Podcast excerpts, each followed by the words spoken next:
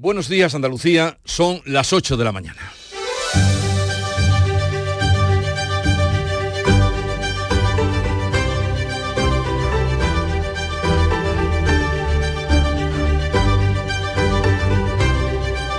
En Canal Sur Radio, La mañana de Andalucía con Jesús Vigorra. El Banco Central Europeo frena la subida de tipos que se quedan en el 4,5%, pero advierte que aún habrá que esperar para las bajadas. Podrían ser muchos meses la espera. El Euribor se apunta una ligera subida antes de cerrar el mes, pero al, eh, al final lo cierra en un 4,2%, 4,1 para ser más exacto. Por otra parte, Repsol amenaza con llevarse inversiones fuera de España por el impuesto a las energéticas del pacto de gobierno PSOE y Sumar. El fondo de inversión norteamericano Capital Group también advierte de que el cambio de las reglas dificulta la inversión. No obstante, la vicepresidenta en funciones, Nadia Calviño, ha respondido diciendo que no es exactamente así. Junta y ayuntamientos andaluces critican la descoordinación y falta de información del gobierno en el traslado de inmigrantes procedentes de Canarias. El Ministerio ha trasladado a Andalucía casi 900 personas y busca ahora una esplanada en Sevilla para seguir eh, alojando más inmigrantes llegados desde Canarias. Eh, por otra parte, el Consejo Europeo pide a Israel y Hamas que permitan los corredores humanitarios que respalda Estados Unidos. Pedro Sánchez no ha conseguido que se incluya el término de alto el fuego porque Alemania y Países Bajos defienden el derecho a defenderse de Israel, pero sí que ha conseguido que se convoque una conferencia internacional de paz. De estas y otras noticias les vamos a ampliar enseguida la información, pero antes el tiempo. Social Energy. La revolución solar ha llegado a Andalucía para ofrecerte la información del tiempo. 27 de octubre, último viernes del mes con cielos cubiertos con precipitaciones débiles en las primeras horas, más probables e intensas en las sierras béticas y en el área del estrecho, donde persistirán hasta la tarde disminuyendo a poco nubosos durante el día. Las temperaturas irán en descenso generalizado y los vientos soplarán de componente oeste más intensos en el litoral mediterráneo.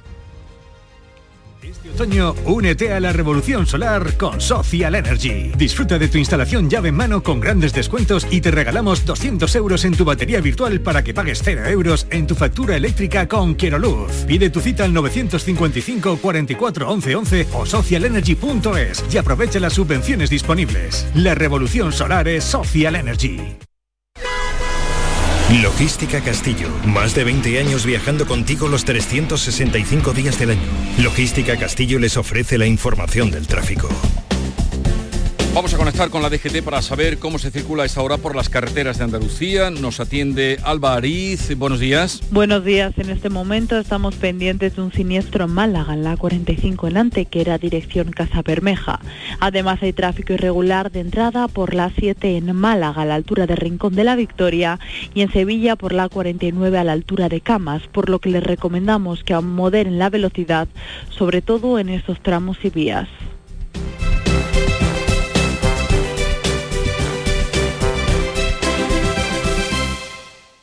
Llega el sorteo 11 del 11 de la 11, el sorteo que más da. Un momento, un momento, un momento. ¿Qué pasa? ¿Cómo que más da? Que más te dará a ti, que son 11 millones. Vamos a ver cómo te lo explico. Como son 11 millones y 11 premios de un millón lo que da, pues es el sorteo que más da. ¿Cómo que qué más da? Pues tú mismo. Pero a mí no me da igual. Son 11 millones, ya te lo digo. Bueno, ya está a la venta el sorteo 11 del 11 de la 11. Un premio de 11 millones y 11 premios de un millón. El sorteo de la 11 que más premios millonarios da. A todos los que jugáis a la 11, bien jugado. Juega responsablemente y solo si eres mayor de edad. En Canal Sur Radio, la mañana de Andalucía con Jesús Vigorra. Noticias. Vamos a contarle la actualidad de este día, último viernes del mes de octubre, día, por cierto, en el que eh, ya habrá que cambiar la hora mañana, como saben, y esto es importante, en la noche del sábado al domingo. El Banco Central Europeo frena la subida de tipos y los deja en el 4,5%, pero aún no se nota en las hipotecas. Y de ahí para abajo dicen que será difícil o por lo menos habrá que aguantar unos meses. El Uribor cierra octubre eh, por debajo del precio del dinero en un 4,2%. Manuel Pérez Alcázar. El índice de referencia de las hipotecas lleva instalado cinco meses por encima del 4%, pero por debajo del precio del dinero. A falta de tres sesiones para calcular la media de octubre, el Euribor está en el 4,17. Queda por ver cómo va a reaccionar después de que el Banco Central Europeo haya frenado los tipos después de 10 subidas consecutivas. Christine Lagarde advierte que se van a mantener hasta controlar la inflación. Consideramos que las tasas de interés del BCE están en niveles que, mantenidos durante un periodo suficientemente largo, supondrán un impacto sustancial. Contribuiremos a ese objetivo. Si el Euribor cierra octubre en el 4,17 actual, el índice se, se habrá encarecido más de un punto y medio porcentual en los últimos 12 meses, por lo que una hipoteca de 180.000 euros a 25 años y revisión anual se encarecerá alrededor de 180 euros al mes.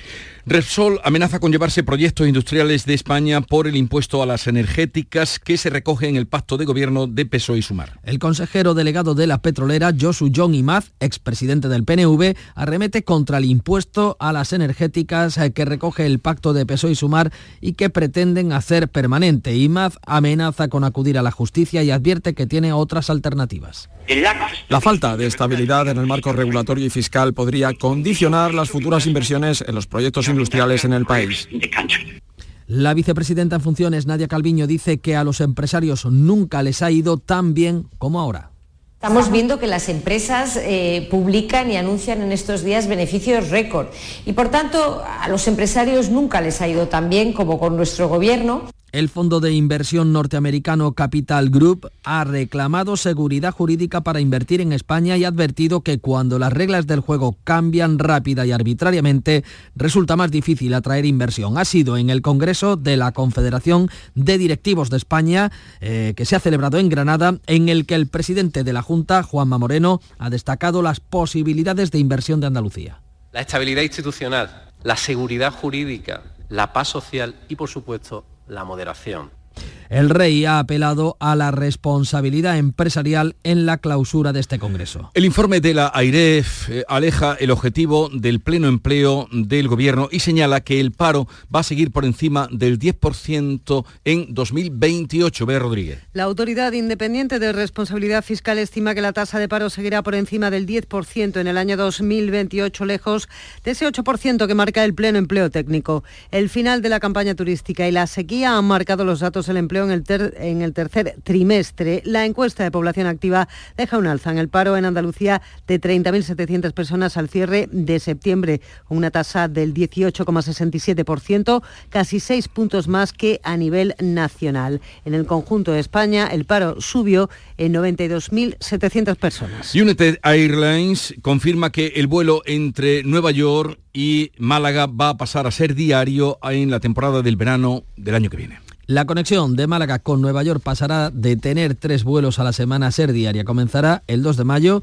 un mes antes que en la actual temporada. Antonio de Toro, gerente de United Airlines en España, ha indicado en Canal Sur Radio que se va a triplicar el número de asientos. Un, vuelo que ha tenido una acogida tremenda no solamente por los malagueños, sino en toda Andalucía. El destino como tal, que es un, tiene un atractivo tremendo para el tráfico americano. Se trata de un primer paso en la pretensión del sector para que el vuelo se quede durante todo el año. El Gobierno publica hoy la licitación de los contratos para redactar los proyectos de ampliación a tercer carril en la autovía A4. Antonio Catoni. Sí, el Gobierno va a publicar efectivamente esa licitación y van a ser eh, dos proyectos. Por un lado, el de ampliación a tercer carril de la autovía A4 entre el enlace con la S30 y el enlace con la P4 y por otro lado, en la autopista P4 entre Dos Hermanas y las Cabezas de San Juan. Ese anuncio que realizaba anoche la ministra de Transportes y Movilidad en funciones, Raquel Sánchez, tras reunirse con el presidente de la Diputación. Vamos a ya a sacar la licitación de los, de los proyectos, de dos, de dos proyectos. Ya saben que presentamos hace, hace pues un año aproximadamente ¿no? todos esos proyectos para mejorar la AP4 y que vamos a sacar en breve. Vamos a licitar los proyectos para el tercer carril entre Sevilla y las cabezas de, de San Juan. Pero ha dicho más sobre la S40, ha ratificado el compromiso del Gobierno para que esté terminada en 2030, reitera que el paso por Coria se va a hacer no por un túnel, sino por un puente y que una vez resuelto el trámite ambiental se va licitar el proyecto y la obra a lo largo del año que viene, de 2024. Ya son 5.000 los inmigrantes trasladados desde Canarias a la península. La operación provoca el malestar de ayuntamientos, también de la Junta, por la descoordinación y por la falta de comunicación del Ministerio de Migraciones. Andalucía ha recibido unos 900 inmigrantes. Los últimos llegaban este jueves. 166 Almería, 160 Granada y 40 Málaga. Los ayuntamientos y la Junta critican la falta de coordinación y de información por parte del Ministerio. No obstante, el Gobierno andaluz tiende la mano como eh, tierra de acogida y ofrece el albergue de Biznar en Granada para recibir a más de un centenar de personas. El ministro de Seguridad Social y Migraciones, José Luis Escriba, busca espacio en Sevilla para alojar a los inmigrantes en carpas. En Sevilla también hay eh, un emplazamiento donde se puede instalar, y aquí ya no serían tanto naves o edificios, sino esplanadas donde se puedan instalar eh, un campamento temporal. PSOE Izquierda Unida y Málaga Acoge denuncian por delitos de odio al concejal del PP de Torrox que ha acusado a los inmigrantes de propagar enfermedades y delinquir. El concejal se ha disculpado y ha sido desautorizado por el alcalde. El Consejo Europeo pide a Israel y a Hamas que permita los corredores humanitarios y un alto el fuego para atender a la población de Gaza. También Estados Unidos se ha mostrado partidario de valorar una pausa humanitaria. El presidente del gobierno en funciones, Pedro Sánchez, no ha conseguido que se incluya el término alto el fuego en las conclusiones de esta cumbre, una línea roja que no han querido trasvasar ni Alemania ni Países Bajos que mantienen el derecho a defenderse de Israel. Los 27 sí han planteado la convocatoria de una conferencia internacional de paz lo antes posible una conferencia internacional de la paz dentro de seis meses para que toda la comunidad internacional se sienta implicada, se vea implicada y podamos definitivamente encontrar una solución eh, de dos estados a Israel y a Palestina. La embajadora de Israel en España rechaza esa conferencia internacional hasta que jamás no libere a los rehenes de su país. En el otro gran asunto, el económico, no ha habido acuerdo para los presupuestos de los próximos cuatro años, por lo que la ayuda a Ucrania sigue bloqueada. Esquerra Republicana de Cataluña advierte que eh, el diálogo para la negociación de la investidura de Pedro Sánchez está encallado.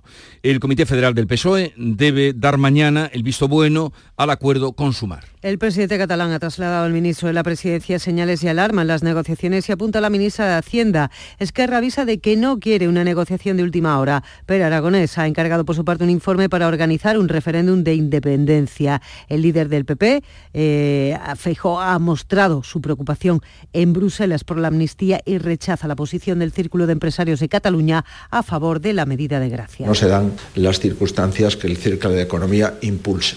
Porque no estamos hablando de reconciliación, sino de transacción política, y no estamos hablando de acuerdos de Estado, sino que estamos hablando de un acuerdo contra el Estado.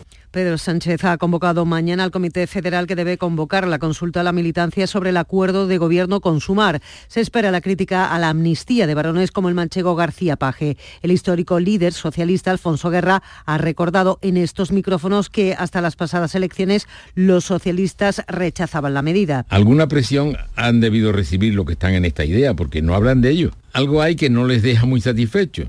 En el gobierno las únicas expresiones que yo conozco son contrarias. Claro que antes del 23 de julio, ¿verdad? Guerra, que hace unas semanas acusaba a Yolanda Díaz de pasar el día a la peluquería, en Canal Sur Radio añadía esto. ¿Quiere usted decir que puede que Yolanda Díaz lo haya leído usted? No lo sé. Si ha leído, si ha leído algo. Por cierto que Yolanda Díaz ha confirmado su presencia en la jura de la Constitución de la princesa Leonor el próximo martes. No lo aclaran los ministros Garzón y Melarra. Y Belarra, el PNV, que sí estuvo en la jura de Felipe VI, no asistirá. De estos y otros asuntos hablaremos a partir de las 9 con Alberto Núñez Feijó, que será nuestro invitado en la mañana de Andalucía. La justicia investiga a cuatro exconsejeros de la Junta y a 16 directivos de la agencia IDEA en otro caso de corrupción que afecta a los gobiernos del PSOE en Andalucía. El juzgado investiga los créditos concedidos y no reclamados por la agencia IDEA a 36 empresas y varias fundaciones de las universidades andaluzas. En total, 48 operaciones por valor de más de 17 millones. Los investigados son los exconsejeros de Innovación Francisco Vallejo, perdón, en prisión por los ERE, y Martín Soler. También los exconsejeros de Economía Antonio Ávila y José Sánchez Maldonado. Los cuatro y 16 exdirectivos de la agencia IDEA han sido imputados por prevaricación y malversación. El alcalde de Córdoba aspira a presidir la Federación Andaluza de Municipios y Provincias en la asamblea de este sábado. José María Bellido, que gobierna Córdoba con mayoría absoluta, es la propuesta de la dirección regional del PP tras los resultados de las elecciones municipales en las que el Partido Popular ganó en votos, mientras que el PSOE obtuvo mayor número de concejales. Este fin de semana cambiamos la hora. Mañana dormiremos una hora más porque cuando sean las 3 de la madrugada habrá que poner el reloj a las 2. El horario de invierno va a estar vigente hasta el 27 de marzo del próximo año. Y el Museo Picasso Málaga cumple hoy 20 años. Lo ha celebrado con una amplia programación y tres días de puertas abiertas. En estas dos décadas han pasado más de 8 millones de visitantes que lo posicionan como uno de los museos más visitados de España. A veces es más sencillo, salgamos Entre las muchas actividades que se anuncian para este fin de semana en toda Andalucía, destacamos la del cantautor malagueño El Canca, porque va a cerrar su gira Cosas de los Vivientes en Sevilla. El Canca ayer protagonizaba encuentro exclusivo organizado por Canal Fiesta Radio en el Teatro de la Fundación Cajasol que se ha llenado. En la cita musical los oyentes han tenido oportunidad de conocer al artista, interactuar con él, repasar su carrera y vivir momentos únicos que podrán escucharse el próximo domingo en Canal Fiesta Radio. Llegamos así a las 8.16 minutos de la mañana. Buenos días. En el sorteo del cupón diario celebrado ayer, el número premiado ha sido 12.293. 12293. Serie 24024. Hoy, como cada día, hay un vendedor muy cerca de ti repartiendo ilusión. Disfruta del día. Y ya sabes, a todos los que jugáis a la 11, bien jugado. Minutos le ponemos al tanto de lo más destacado del día en el ámbito nacional y publicado en prensa. ¿Qué has encontrado, Nuria Durán? Lo leemos hoy en El País. El Supremo equipara las parejas de hecho con el matrimonio en el título de familia numerosa. El tribunal corrige justo a la Junta de Andalucía, que solo inscribió al padre y a los tres hijos y dejó fuera a la madre, en un caso una familia andaluza.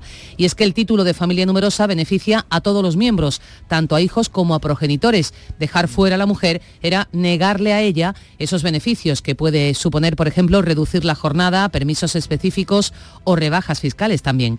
El único requisito para constar como familia numerosa, según la sentencia del Supremo, es el registro oficial de uniones de hecho, aparecer inscritos en ese registro. Es lo que acredita la convivencia.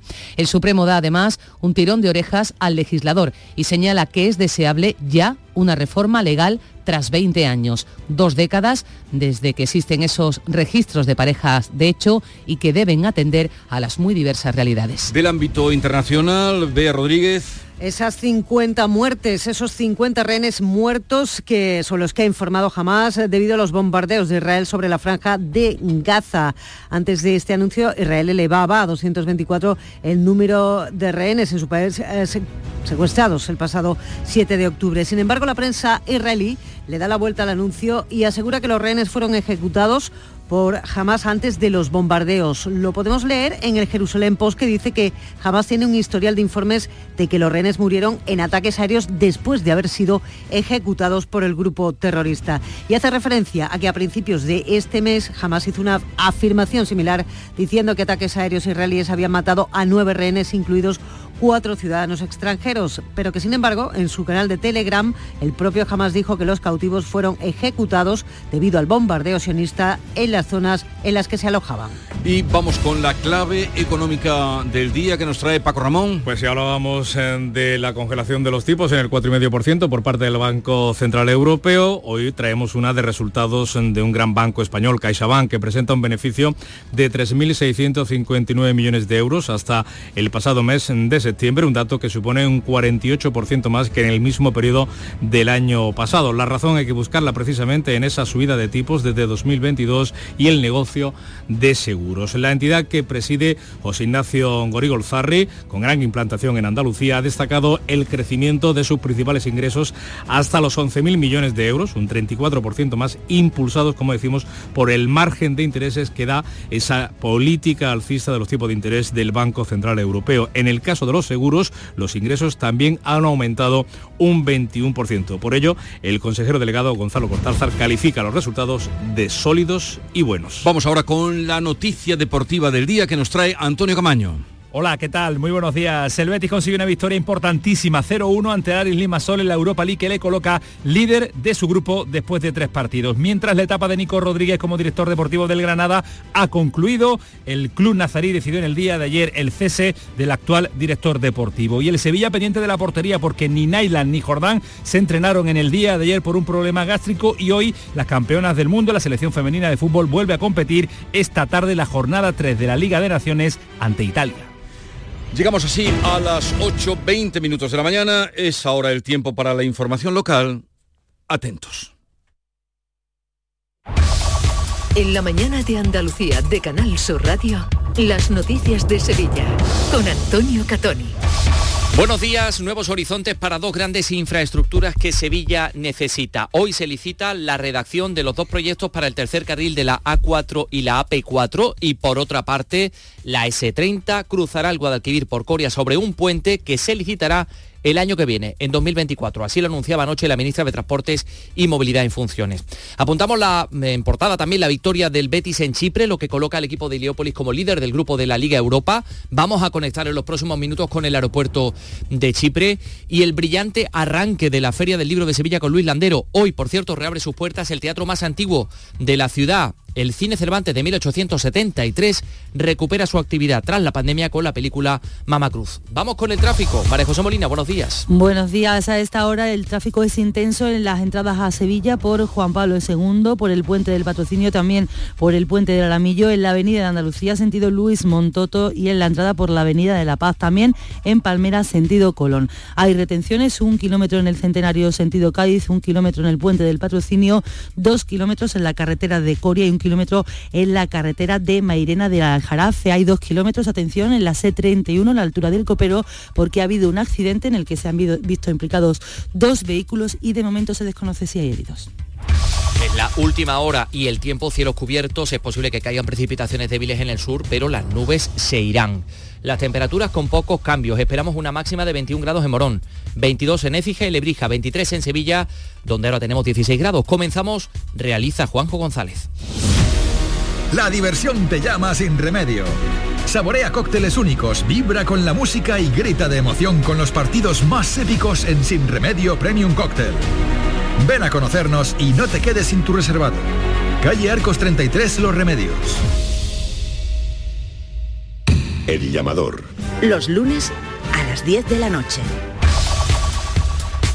El Gobierno publica hoy la licitación de los eh, contratos para redactar los dos proyectos de ampliación a tercer carril en la autovía A4 por un lado, entre el enlace con la S40 y el enlace con la P4, y por otro lado la autopista AP4 entre dos hermanas y las cabezas de San Juan. Anuncio que realizaba anoche la ministra de Transportes y Movilidad en funciones Raquel Sánchez tras reunirse con el presidente de la Diputación. Vamos a, ya a sacar la licitación de los, de los proyectos, de dos, de dos proyectos, ya saben que presentamos hace, hace pues un año aproximadamente, ¿no? todos esos proyectos para mejorar la AP4 y que vamos a sacar en breve, vamos a licitar los proyectos para el tercer el carril entre Sevilla y las cabezas de, de San Juan pero ha dicho algo más sobre la S40. Pilar González, buenos días. Buenos días. La ministra ha ratificado el compromiso del Gobierno para que esté terminada en 2030. Reitera que el paso por Coria se hará mediante un puente y que una vez resuelto el trámite ambiental se licitará el proyecto y la obra a lo largo de 2024. Otro ministerio de Migraciones busca una esplanada en Sevilla para instalar un campamento temporal que pueda acoger a los inmigrantes llegados a Canarias. Así lo decía el ministro José Luis Escribá. Yo creo que en este momento estamos, estamos visitando emplazamientos con el Ministerio de Defensa también por razones contingentes. Bueno, tenemos que estar preparados. En Sevilla también hay eh, un emplazamiento donde se puede instalar, y aquí ya no serían tanto naves o edificios, sino esplanadas donde se puedan instalar eh, un campamento temporal y estamos viendo otras opciones en este momento. Hoy es viernes y comienzan las inspecciones de cara a Halloween, Pilar. Un dispositivo especial con más de 200 agentes en la calle entre Policía Local y Nacional van a estar la próxima noche de Halloween en la ciudad, en todas las calles, para evitar incidentes. Desde este fin de semana se intensifica la vigilancia y también los controles en los locales que organicen fiestas. El jefe de la Policía Local, Antonio Luis Moreno, ha explicado que se han notificado 27 fiestas y ha advertido de que serán precintadas si incumplen la normativa en materia de seguridad. Hasta ayer por la noche habíamos rastreado 27 o 28 fiestas en locales, lo que no quiere decir que no haya concentraciones en vía pública. Las seguimos rastreando y como ha dicho el alcalde vamos a estar muy muy pendientes en esa labor preventiva y represiva si hiciera falta. Haremos precinto, haremos desalojo cuando la seguridad esté comprometida. Y el alcalde ha dicho algo más, que el ayuntamiento va a endurecer las multas por pintadas en espacios públicos. A partir de 3.000 euros cuando las pintadas o los grafitis sean sobre bienes de interés cultural. Decía José Luis Sanz, todo esto después de que apareciera una pintada de apoyo al pueblo palestino en el muro de la calle Betis que ha sido ya eliminada. Los grafitis van a hacer una lucha que vamos a tener durante estos cuatro años. Yo no estoy dispuesto a que el casco histórico más importante de España y uno de los más importantes de Europa se convierta en el paraíso de los grafiteros. Son las 8 y 25. En Sevilla, Circo Las Vegas, instalado junto al Estadio La Cartuja, te presenta su espectáculo de moda Barbie, para disfrutar en familia. Atracciones y risas aseguradas con los payasos. Circo Las Vegas, en Sevilla, del 31 de octubre al 26 de noviembre. Venta de entradas en circolasvegas.es. Cinco océanos, lo mejor en congelados en Sevilla. Hasta el 7 de noviembre, taquitos de caella a 3,95 el kilo y patata prefrita corte clásico 10-10 a 1,50 el kilo. Variedad y calidad al mejor precio. Taquitos de caella a 3,95 el kilo y patata prefrita corte clásico a 1,50 el kilo. Cinco océanos. Tres apuntes de tribunales. En la audiencia provincial ha quedado visto para veredicto el juicio por el asesinato de la joven Rocío Caiz en Estepa en junio del año 21. La médico investigada en Écija por la muerte de una niña de tres años tras ser operada de vegetaciones ha defendido su actuación ante el juez, ha negado el supuesto delito de homicidio por imprudencia grave derivada de negligencia que le atribuyen los padres de la fallecida. Y por otra parte, hoy se espera que pase a disposición judicial el maltratador al que buscaba la policía después de que se quitara una de las dos pulseras telemáticas de control que llevaba y se diera la fuga, Pilar. Dio a entender a sus contactos que estaba en el sur de Francia, pero los agentes lo encontraron en un local habilitado como vivienda aquí en Sevilla. Tenía varias órdenes de búsqueda pendientes y había sido denunciado por maltrato por varias mujeres. Así lo confirma Juan Manuel Torres, es el portavoz policial. Las labores complicadas de investigación iban encaminadas en todo momento a localizarle, puesto que está considerado un agresor persistente y pluririctimizador, que además ha sido denunciado en varias ocasiones por hasta ocho víctimas distintas, poniendo fin con esta detención a una de las fugas más mediáticas de los últimos tiempos, sobre el que pesan además dos quebrantamientos de medidas judiciales, tres reclamaciones judiciales y una reclamación policial. Más cosas, el emblemático Cine Cervantes reabre hoy sus puertas tras su cierre por la pandemia. El edificio, que está protegido como bien de interés cultural, recupera su actividad con la proyección de la película Mama Cruz, dirigida por Patricia Ortega. El Cervantes acogerá además proyecciones del Festival de Cine Europeo de Sevilla, que se celebrará entre el 19 y el 13 de noviembre. Con una charla coloquio entre Luis Landero, actual Premio Nacional de las Letras, y Jesús Vigorra, se inauguraba anoche la edición de este año de la Feria del Libro de Sevilla. ¿Qué es la imaginación? Es, se cultiva ¿Es un don o es saber ver lo que tenemos delante de nuestros ojos? Es que es todo lo que has dicho, es, todo a la vez, ¿no? Pero por un lado, por un lado sí que es un don. La Feria del Libro, con el lema El hechizo de la lectura, la muestra va a estar abierta hasta el próximo día 5 de noviembre. Y hoy va a salir a la calle, salida extraordinaria de la Virgen de las Angustias de los Gitanos. La Dolorosa salió, saldrá del santuario a las 4 de la tarde. Comenzará su regreso a partir de las 10 y media de la noche. La entrada está prevista, la entrada en el Templo de los Gitanos, para las 2 de la mañana. Desde hoy van a verse en varios puntos de Sevilla unas frutas gigantes instaladas por el Ayuntamiento y el Mercado de Triana. La iniciativa forma parte pues, de las actividades de la Plaza de Abastos por los 200 años. Es como una falla, la han traído de Valencia con el objetivo de llamar la atención sobre el consumo de productos frescos. Habrá un tomate en el Altozano, una alcachofa en otro lugar conocido, una berenjena, un pimiento rojo, un limón y también una naranja. Se ha organizado además un concurso fotográfico. La vicepresidenta de la Asociación de Comerciantes del Mercado de Triana, Teresa Ojeda, nos lo ha contado. Vienen de Valencia y como os comprenderéis allí las fallas pues están hechos por falleros. Bueno, son seis y ya te digo, los concursos irán un poco dirigidos a seis fotografías, eh, las más bonitas, las más graciosas con contenido para subir a redes. Las personas que tengan esas seis fotografías y luego se hará un concurso, habrá un jurado, en fin.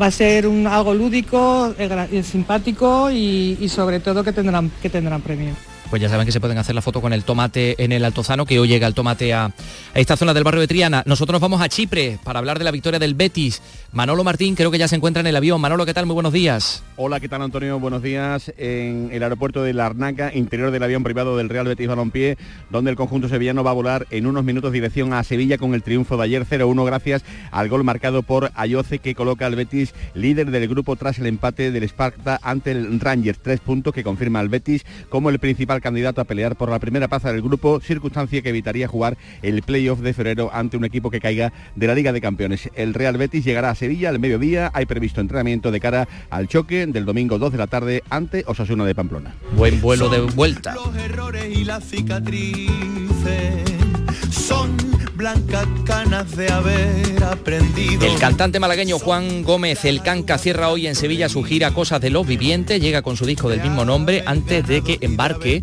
rumbo a Colombia y México este próximo noviembre. Son las estrías del paso del tiempo. Son los achaques de haber. Tenemos 16 grados en Sevilla capital y es viernes. ¡Feliz viernes! Los pasitos del niño y del viejo.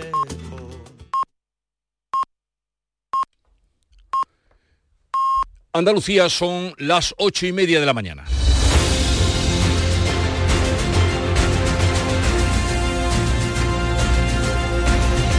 Y en un momento vamos a la tertulia hoy con Ana Cabanillas, Ángela Martialay y Javier Rubio.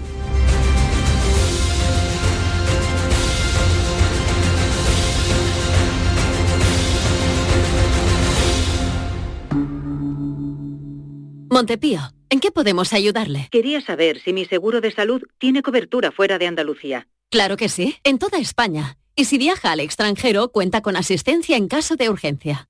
Con la garantía de Adeslas, entidad reaseguradora de los productos de salud de Montepío.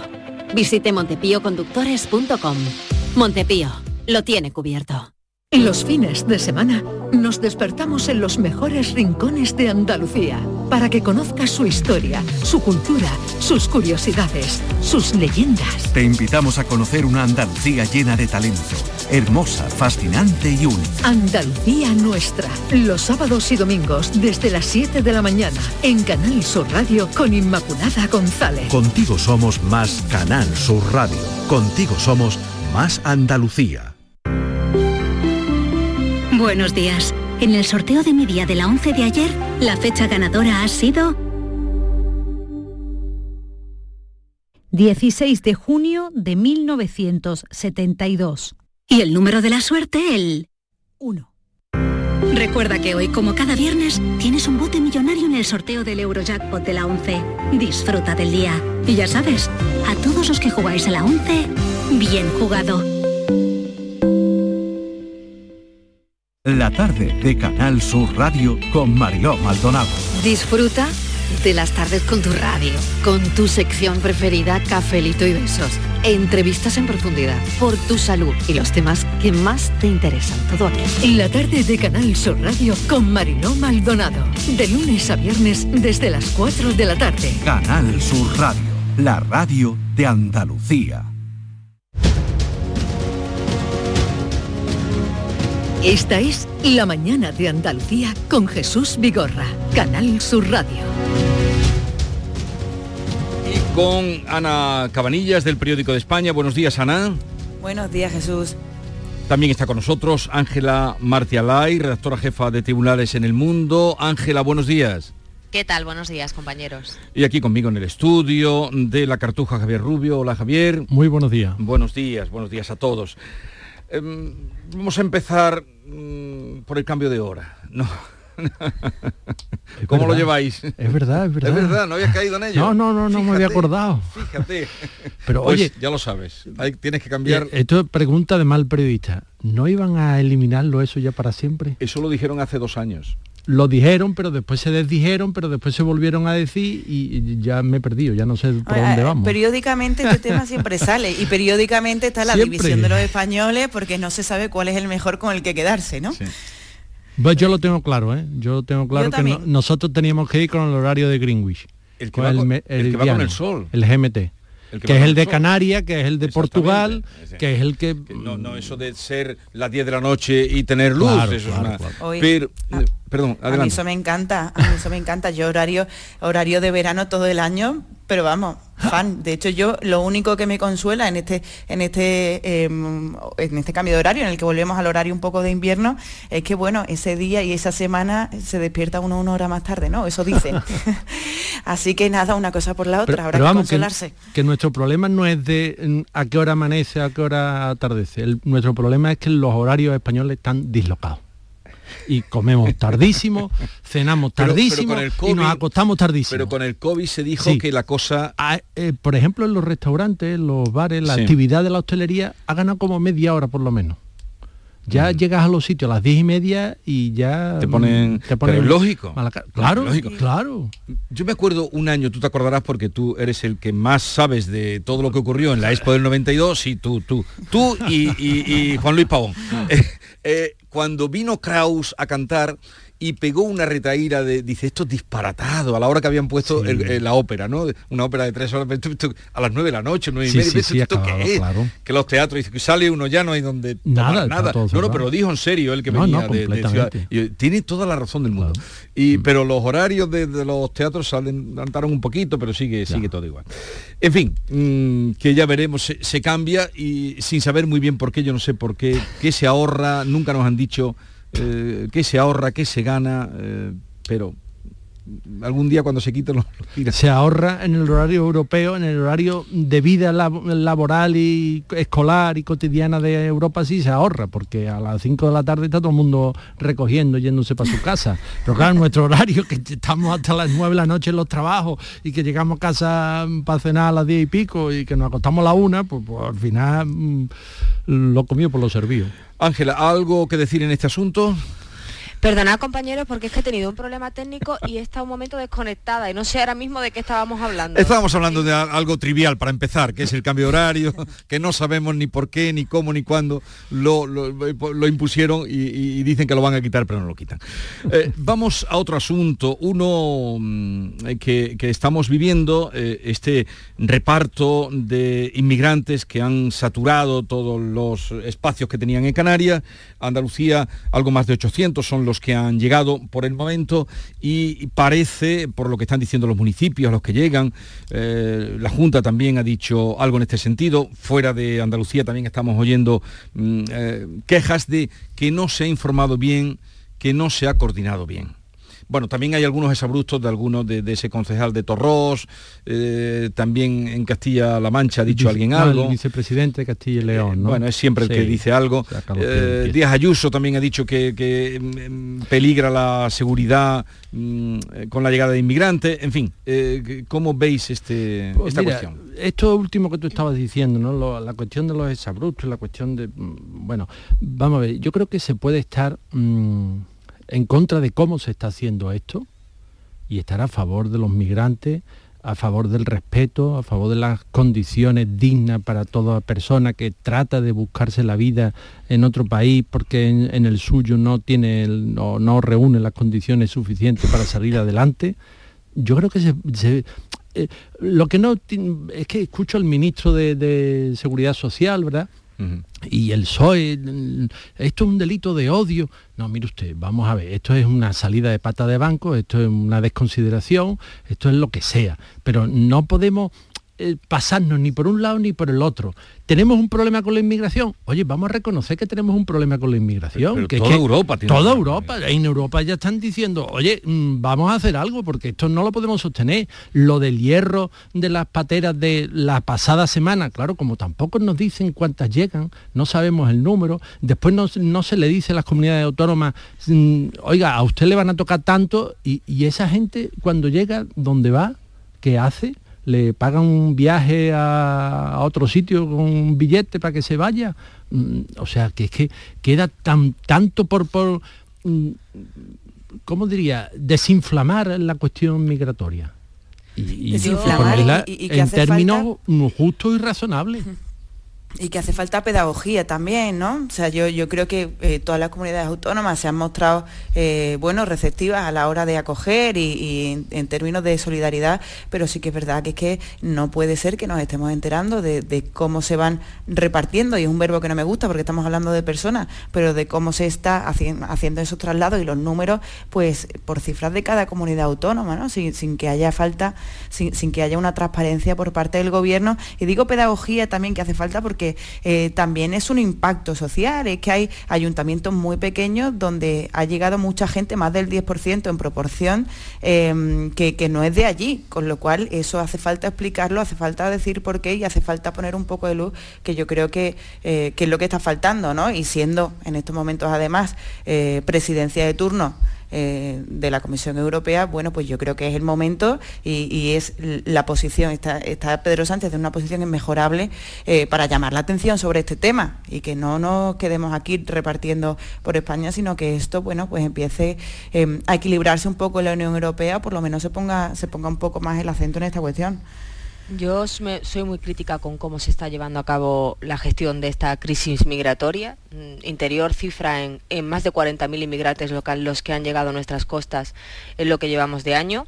Eh, y a mí me parece eh, que este debate, que es crucial porque son personas, no se ha puesto en el centro de la agenda política, como dice Ana, ni aun siendo España quien represente la, presidencia rotatoria eh, de la Unión Europea y aun siendo un problema que no solamente es de nuestro país y que sufren otros países como Italia, como Grecia, etc.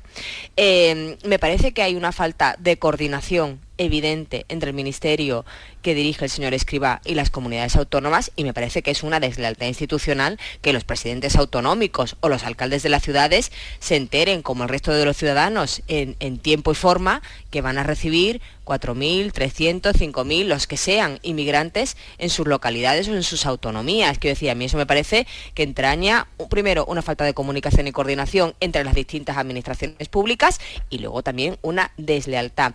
Por supuesto, hay que huir de esos mensajes alarmistas y de esos mensajes que en ocasiones son profundamente injustos, donde recibir a, un gran número de inmigrantes, mm, yo creo que de forma muy desafortunada se trata de enlazar con, mensajes alarmistas de, de un aumento de la delincuencia o Imagina una situación en la que, en la que como sabemos, pues ahora mismo se vive una, amenaza por, por, la guerra de Oriente Próximo y el Ministerio del Interior ha tenido que reforzar eh, el nivel de, alerta en el que se encuentra nuestro país. A mí me parece que no hay que caer eh, en ese populismo con la inmigración, pero sí me parece que hay que gestionar mucho mejor de lo que se está haciendo la crisis que tenemos, porque es una crisis muy importante y está desbordando a Canarias. Indudablemente, indudablemente. Y claro, el ministro Escribá hace la comparación, no, es que el año pasado recibimos a 20.000 refugiados ucranianos. Hombre, ya, pero no es lo mismo, ¿no? Porque venían con su pasaporte, se sabía quiénes eran, iban a familia, iban... O sea, se, estableció un sistema de acogida, que es lo que no tenemos ahora mismo. No tenemos un sistema de acogida.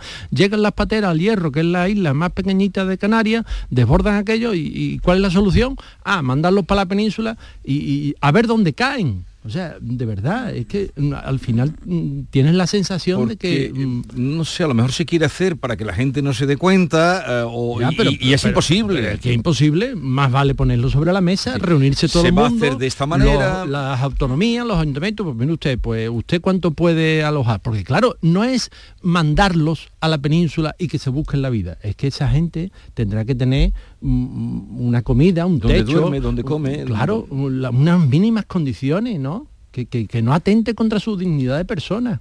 No, no, no los dejas tirados por ahí. No le pagas un billete de autobús para que se vaya al pueblo de al lado. Que al final es lo que sucede. O el pueblo de al lado o el país de al lado, ¿verdad? entonces pues se van a Francia, se van a Alemania. Pues claro, el debate de la inmigración, nosotros que somos frontera aquí en Andalucía, lo vivimos pero claro, después los países receptores también tienen sus problemas y también no saben cómo manejarlo. Y en Europa yo creo que ya se han empezado a dar cuenta que, es, una cuestión mm, crucial, como decía. Sí, pero ya visteis que en Granada mm, se lo pasaron por alto. Claro, claro. Ya veremos. No sé si queréis decir algo más sobre este asunto.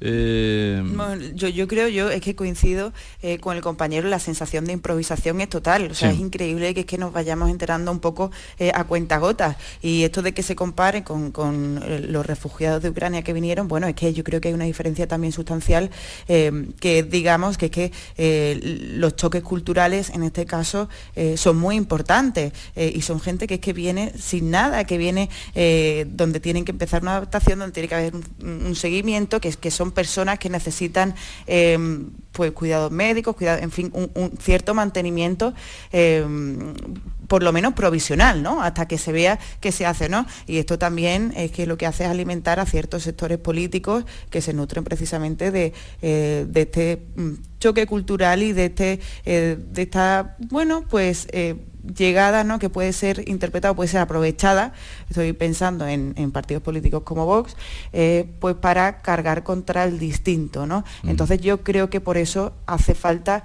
eh, más luces, más transparencia y sobre todo enterarnos por canales oficiales, que no puede ser que estemos pendientes de qué dice cada comunidad autónoma para saber las cifras que se están manejando. Es que yo estoy pensando en, en hace tres años, en, en pandemia, es que por muchísimo menos había consejos interterritoriales de comunidades autónomas donde estaban ahí horas y horas debatiendo.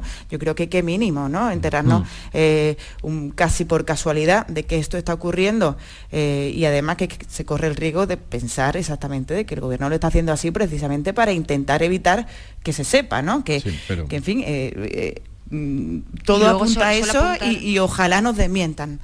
Solo apuntar una, una cosa más. Em, la forma tan desastrosa en la que se está abordando esta crisis migratoria es más flagrante porque aunque ahora es verdad que han cambiado em, por las circunstancias políticas que tienen en algunos países de dónde el origen, de dónde proceden esos inmigrantes que vienen sobre todo a, Canarias, ahora se han incorporado a países como Senegal o Mauritania y durante muchos años todos los cayucos nos llegaban por, por Marruecos, em, es verdad que España es un país que tiene mucha experiencia en las últimas décadas en gestionar este tipo de crisis, con lo cual choca todavía más que haya tanta, tan poca transparencia y, tanto secretismo y tanta falta de coordinación por parte del Ministerio del señor Escribá a la hora de gestionar la actual crisis migratoria.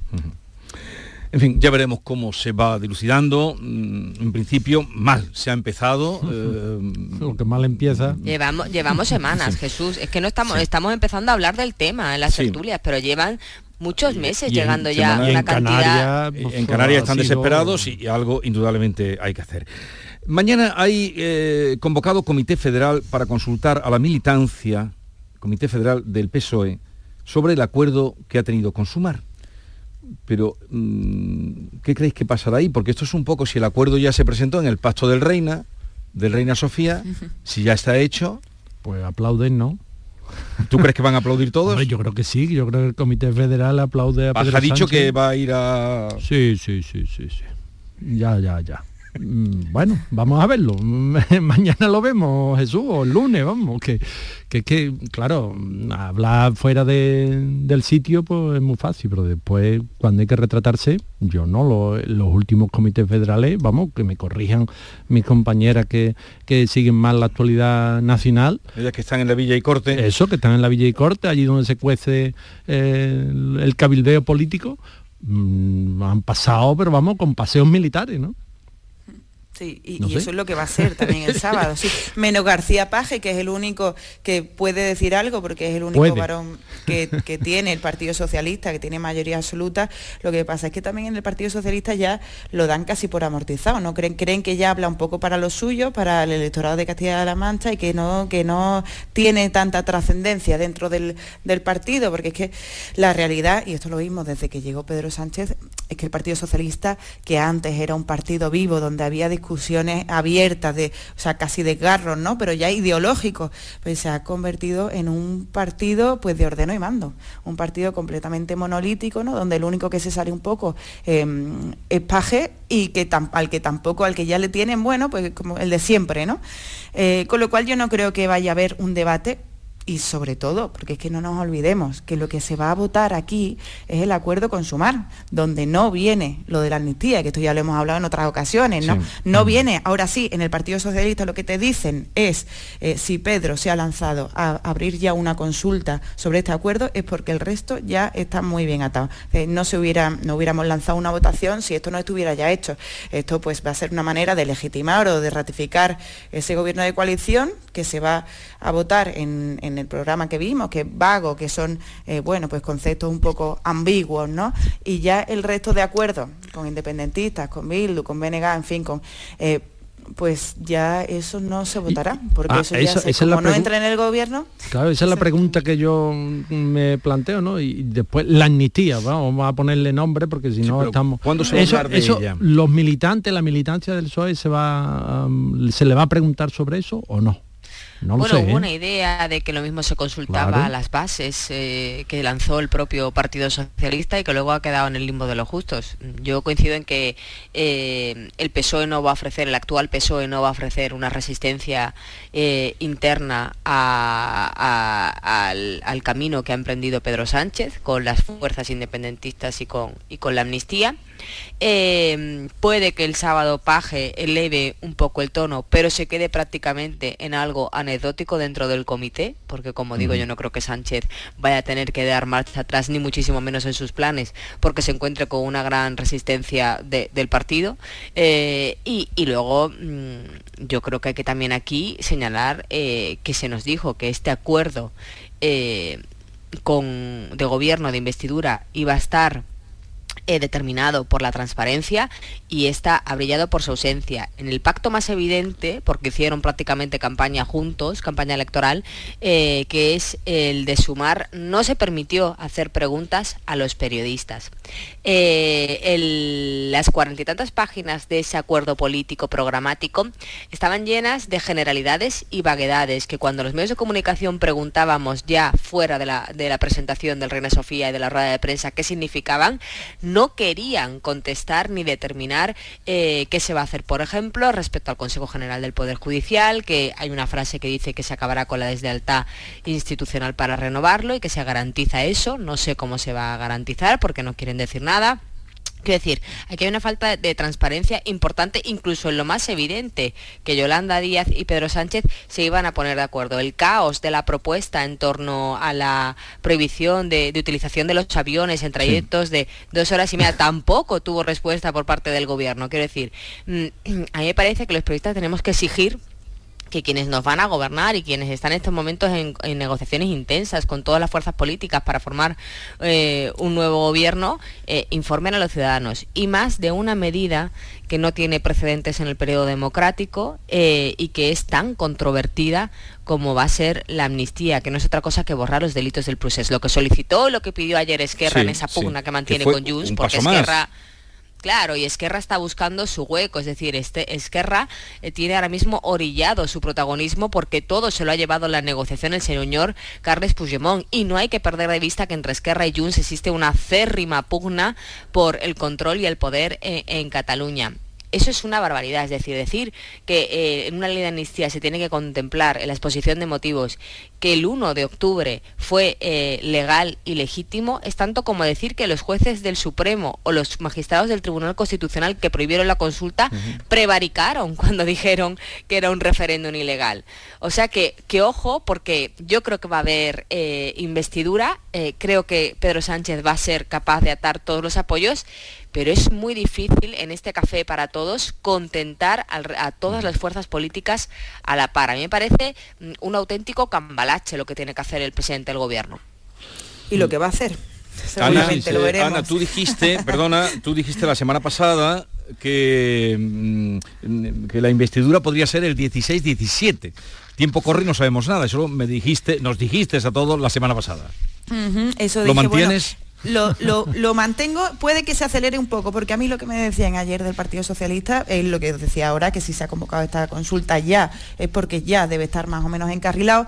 Eh, todo- todos dicen, en estos sumarios y PSOE coinciden, que a partir de la jura de la princesa Leonor, eh, pues se pone en marcha esa cuenta atrás, ¿no? que a partir de ahí empezará, eh, pues empezará esa, ca- esa cascada de acuerdos y con Junts parece que está más o menos cerrado, es Esquerra, precisamente quien eh, ahora estaría poniendo más problemas, también con la transferencia de Rodalíes, que sabéis que están muy empeñados, pues con el tema económico que siempre está sobre la mesa, pero aquí la cosa, y como os decía muy bien Ángela, es que eh, el tema de la amnistía está pero ni siquiera este fin de semana va a haber un debate porque no sabemos todavía a día de hoy qué piensa el presidente de gobierno en funciones, ¿no? Y el que aspira a ser de nuevo investido presidente, porque dijo, os acordaréis, que después de que pasara la investidura de Feijóo, él pues trasladaría a los españoles cuál es su propuesta sobre este asunto, pasó la investidura de Feijóo, eh, dijo que bueno, que cuando ya hubiera acuerdo de gobierno, ya hemos tenido acuerdo de gobierno, seguimos sin saber qué es lo que piensa Pedro Sánchez sobre esto, con lo cual yo lo que intuyo es que eh,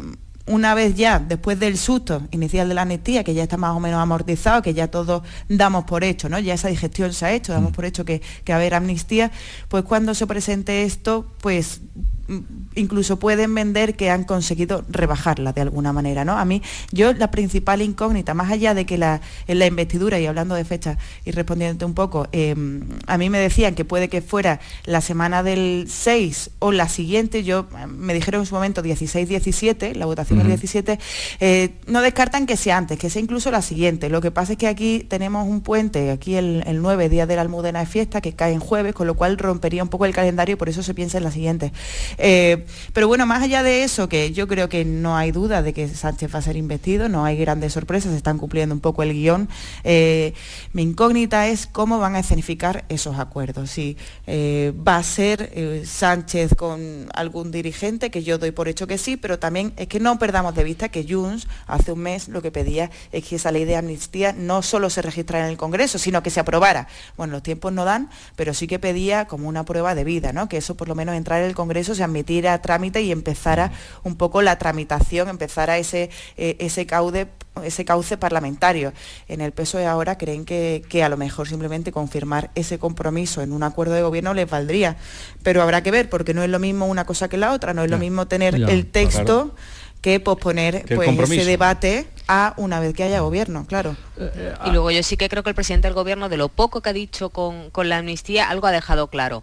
Eh, que la amnistía se tiene que enmarcar en un proceso de concordia y de generosidad. Es decir, que aquella parte de la sociedad española que puede ser prácticamente, según lo trasladado en las urnas, en torno a la mitad de la sociedad española que se encuentre en contra de, esta medida. Ojo, yo creo que también habrá mucho votante socialista tradicional que no le parezca bien eh, este borrado de los delitos del 1 de octubre, porque no solamente la gente de centro derecha o de derecha se sintió agraviado cuando se declaró de forma unilateral en el año 17 la independencia de Cataluña por parte del señor Puigdemont y Junqueras, eh, eh, el presidente del gobierno se ha dejado claro que, todo el que esté en contra será un egoísta, poco menos, porque se ha planteado la amnistía de lo poco que ha dicho eh, Pedro Sánchez eh, en términos absolutamente... Eh, yo me atrevo a decir populistas, ¿no? Es decir, es una medida hacia la concordia, hacia el avance, o sea, quien está en contra de la amnistía es un egoísta, es un frentista, solamente quiere el retroceso. Mm, y, yo creo que eso tampoco es admisible en, un Estado de no, porque de, esa, de esa calificación de, todo el que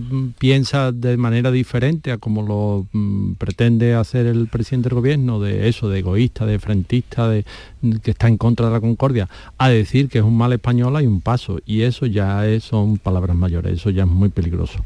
Decía Ana, y es curioso, ¿verdad? Dice, Jones quiere eh, una prueba de vida.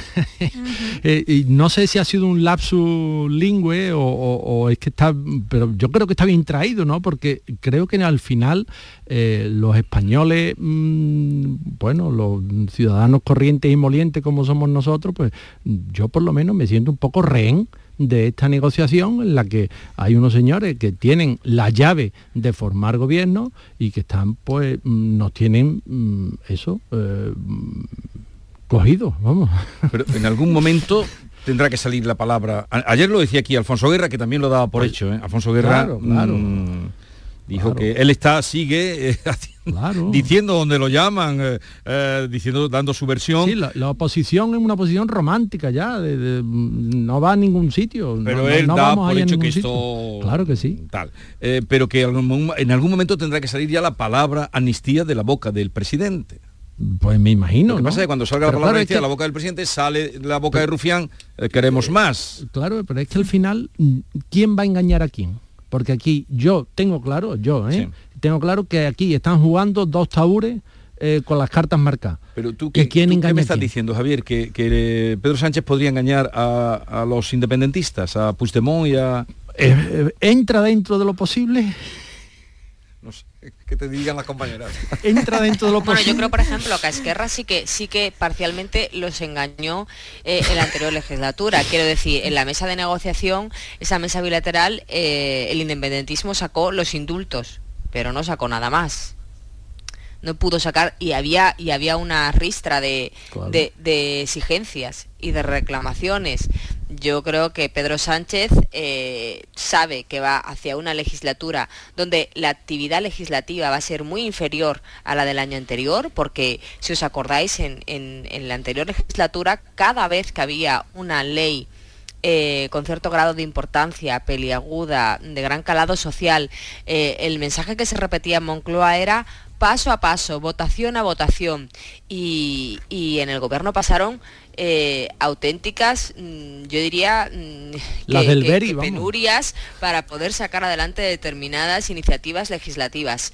Y este, en esta nueva legislatura, si finalmente se, se confirma ese Frankenstein, pero elevado a una mayor potencia, yo creo que va a ser todavía peor. Es que además hay fuerzas políticas que tienen eh, intereses contrapuestos y no hay que perder de vista ni las elecciones vascas ni las catalanas, lo que llevará tanto a PNV y a Bildu a no votar a la par como a Esquerra y a Junts. Y yo creo que en eso son muy conscientes en estos momentos eh, en Moncloa. Estamos en conversación con Ana Cabanillas, Ángela Martialay y Javier Rubio. Mm, en un momento vamos a tener ocasión de hablar con Alberto Ruiz eh, perdón, Alberto Núñez Feijó, Alberto Núñez Feijó, que estará con nosotros hoy en la mañana de Andalucía. Eh, llegamos así a las 9 de la mañana y seguimos.